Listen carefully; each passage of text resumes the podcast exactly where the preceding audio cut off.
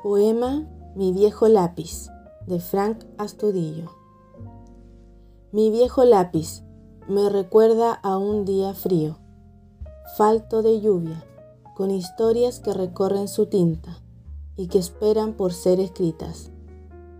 Mi viejo lápiz sigue junto a mi mano, vagando por pasadizos de mi memoria, que se enfrentan en una lucha desigual donde el dolor es más fuerte, donde las sonrisas son disfrazadas entre colores, que luchan por salir y quedar plasmadas en un escrito. Mi viejo lápiz lleva un desgaste en sus curvas, aplacando el movimiento entre líneas, forzando el llenado de lo pasado, para dejar en blanco parte de lo presente.